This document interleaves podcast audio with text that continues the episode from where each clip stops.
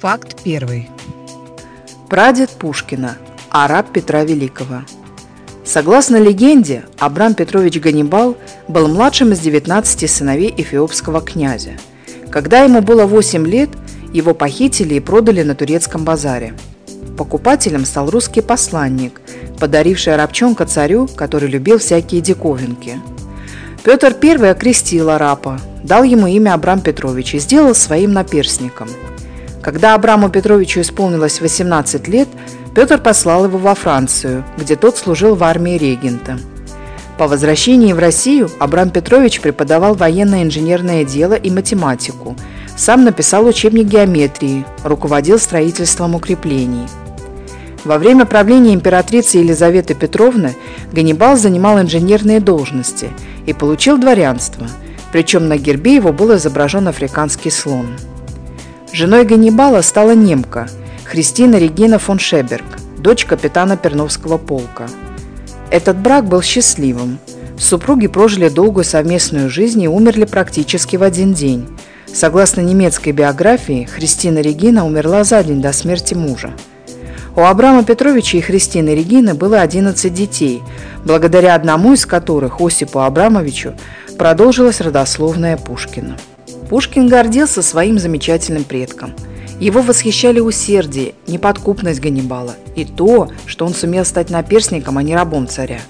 Александр Сергеевич изобразил его в романе «Араб Петра Великого», впервые в русской литературе сделав африканца главным героем классического романа. По мотивам этого произведения снят фильм «Сказ про то, как царь Петр арапа женил».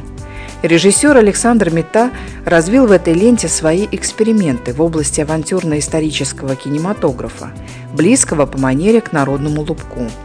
Владимир Высоцкий, сыгравший Ибрагима Ганнибала, замечательно справился с ролью, создав яркий запоминающийся образ. По словам самого актера, ему было интересно сыграть интеллигентного человека в неинтеллигентном мире.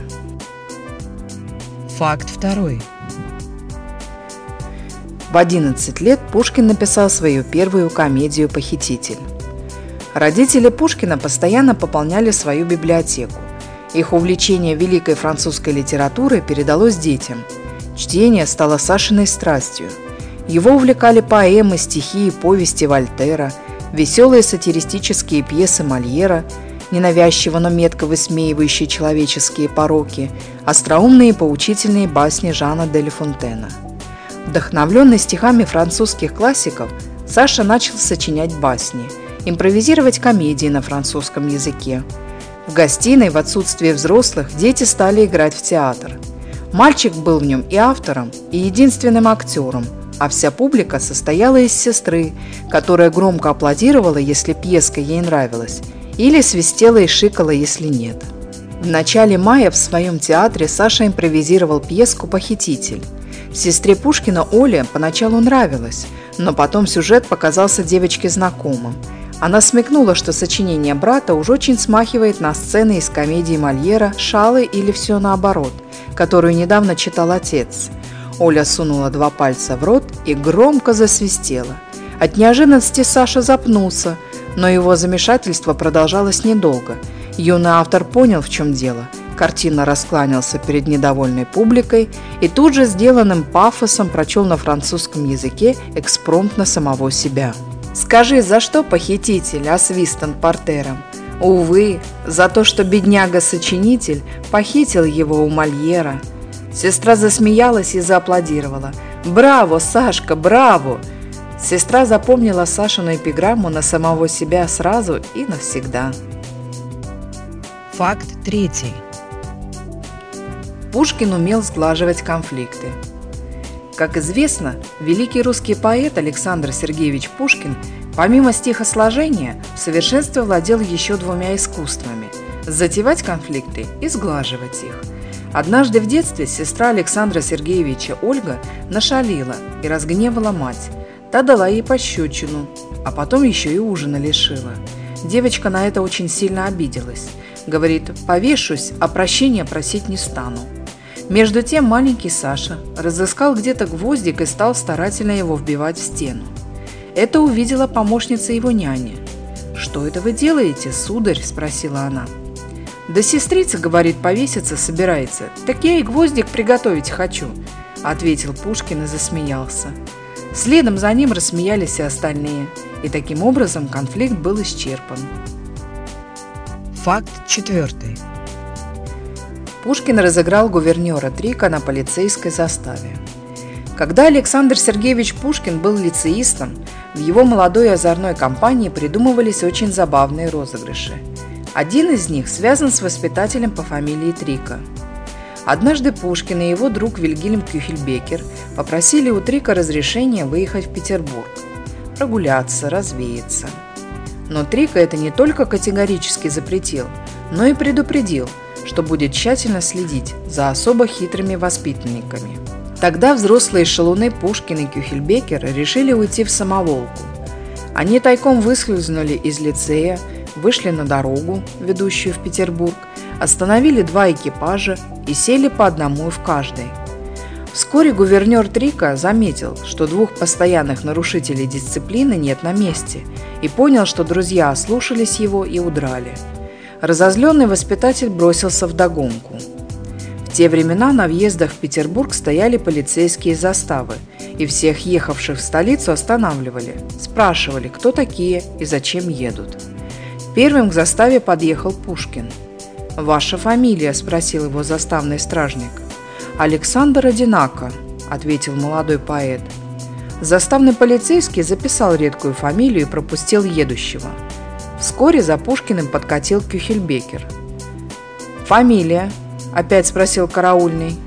«Григорий Двако», – ответил тот, поддерживая остроумную комбинацию своего друга. Заставный в удивленном сомнении, качая головой, записал и это странное имя. А через несколько минут подъехал очень нервный человек и сообщил, что его зовут Трико. Тут уже дежурный потерял всяческое терпение. «Ну врешь, здесь что-то недоброе. Один за другим. Одинако, два ко, три ко». Полицейские решили, что над ними либо посмеиваются, либо в город едет группа каких-то мошенников. Стражники горько пожалели, что упустили первых двух из этой наглой шайки, но зато третий уж точно не уйдет. И несчастного Трика посадили на заставе под арест. Целые сутки, пока выяснялось дело и пока в столице кутили веселые лицеисты, бедный гувернер сидел в караулке и доказывал служивым, что его действительно зовут Трика. Факт пятый. Арина Родионовна главный источник сказок Пушкина. Жизнь Арины Родионовны неразрывно связана с именем великого поэта Александра Сергеевича Пушкина. Крепостная женщина оказала огромное влияние на воспитание и творчество поэта. Известный сатирик Михаил Задорнов на открытии памятника Арине Родионовне сказал, что готов укрыть Аринами Родионовнами всю Россию – потому что именно она помогла Александру Сергеевичу Пушкину почувствовать и полюбить русский язык. По свидетельству сестры Пушкина, Арина Родионовна мастерски говорила сказки, знала народные поверья и сыпала пословицами и поговорками.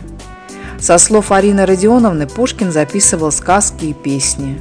На основе этих записей поэт создал сказку о царе Салтане, сказку о попе о работнике его балде – сказку о мертвой царевне и о семи богатырях, пролог поэмы Руслан и Людмила. Нередко Арина Родионовна была первой слушательницей новых произведений Пушкина.